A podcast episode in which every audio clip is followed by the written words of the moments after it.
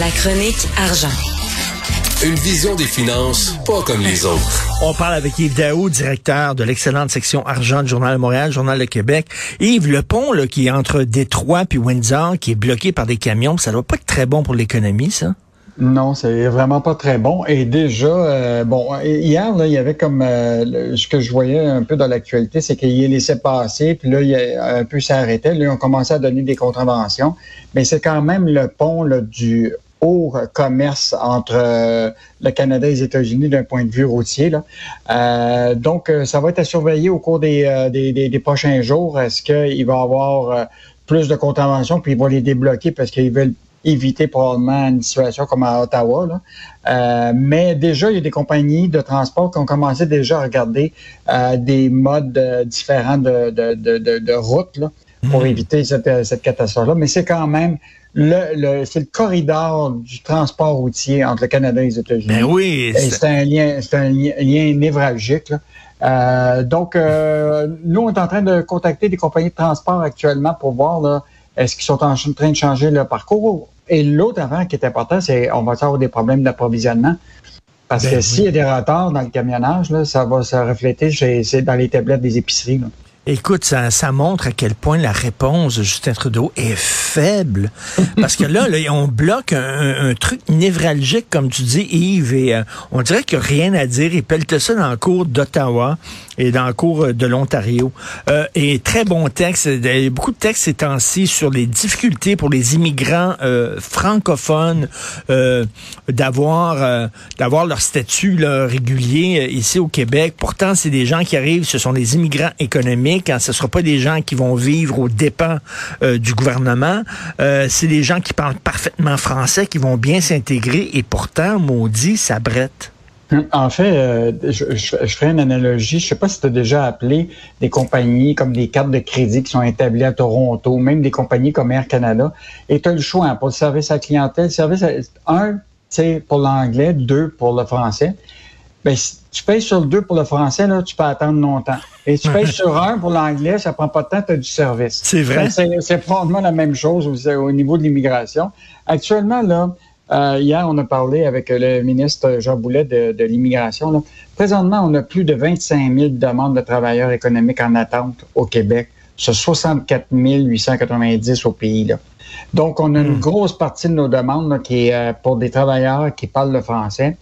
Et là, évidemment, bon, le ministre de l'Immigration ne veut pas nous parler. Euh, bon, c'est son droit, parce que de toute façon, il ne serait pas capable de nous parler en français.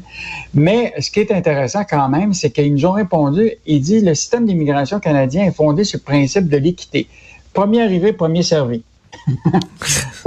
ça, fait que là, ce que ça veut dire, c'est que normalement, probablement que les francophones sont pas dans la liste des premiers servis parce que la priorité pour nous autres, c'est d'avoir des candidats qui sont francophones. Ben oui. Puis ben oui. pour nous autres, c'est pas un critère de, de, de priorisation. Alors que, le, alors que, le, Québec, c'est sa priorité. Ben oui, parce que, mon Dieu, notre langue, elle est, elle est menacée. Il faut avoir des immigrants francophones pour la garder en bonne santé. Et ça montre à quel point, en lisant ces textes-là, il est temps qu'on ait le plein contrôle de notre immigration au Québec. C'est pas juste une question de langue, Charles, c'est aussi la question de, on a besoin de main d'œuvre actuellement. On a, on manque de monde pour travailler. Mm. Puis, puis d'autant plus que, tu sais, le, le, le, premier ministre Legault a dit, nous autres, on en veut de l'immigration, mais on veut bien les intégrer. Puis on veut intégrer d'abord une main d'œuvre spécialisée qui va être francophone. Puis c'est pas, il en manque pas là. La preuve, c'est qu'on a des demandes qui sont possibles.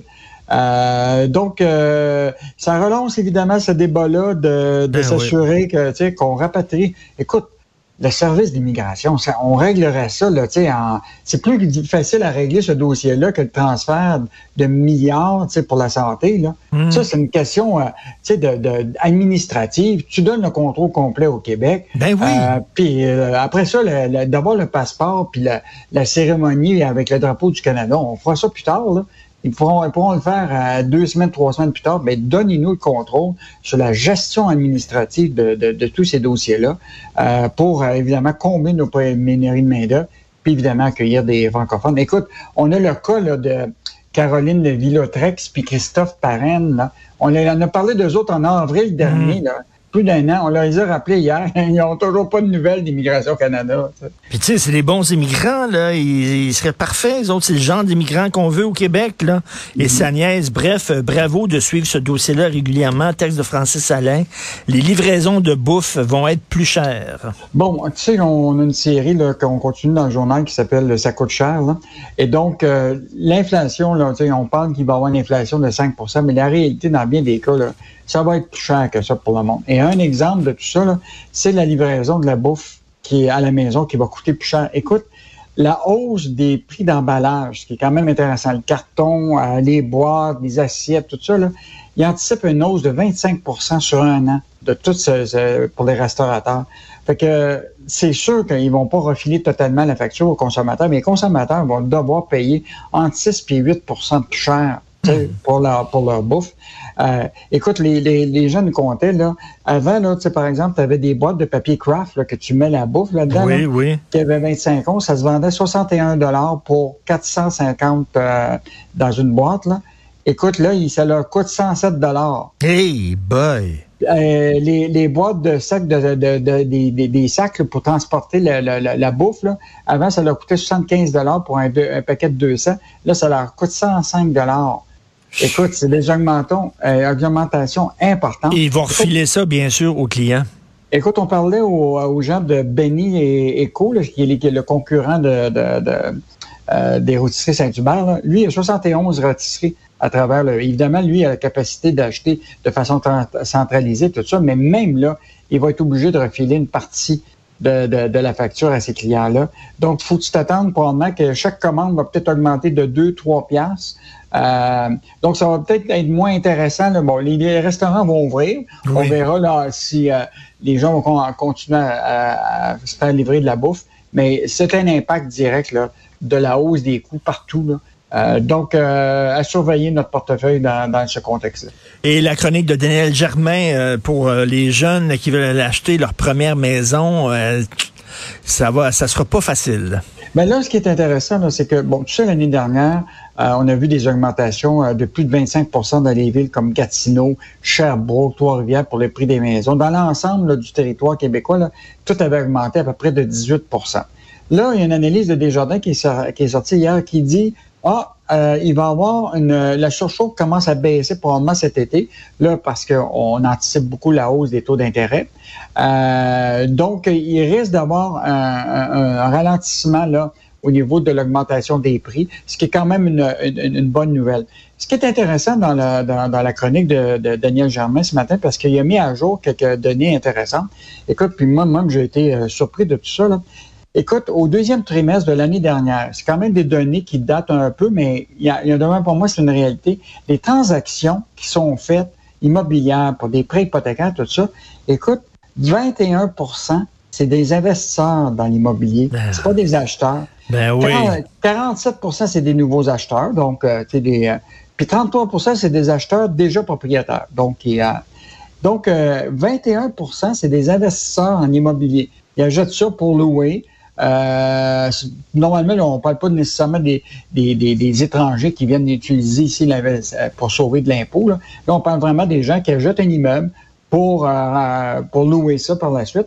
Euh, donc, hmm. euh, écoute, c'est quand même une, une, réalité là, que c'est presque un, un tiers de, de, de, ceux qui, qui investissent dans l'immobilier. Et des investisseurs qui ont beaucoup, beaucoup d'argent. Donc, écoute, ça, ça, ça tire vers le haut le prix des maisons, ça. Oui. Puis l'autre affaire, c'est euh, récemment, Richard, moi j'ai eu affaire à travailler avec une de mes filles qui était que je voulais aider voir pour l'achat d'un condo. Puis écoute, la, fiche euh, a été mise, mettons, un lundi.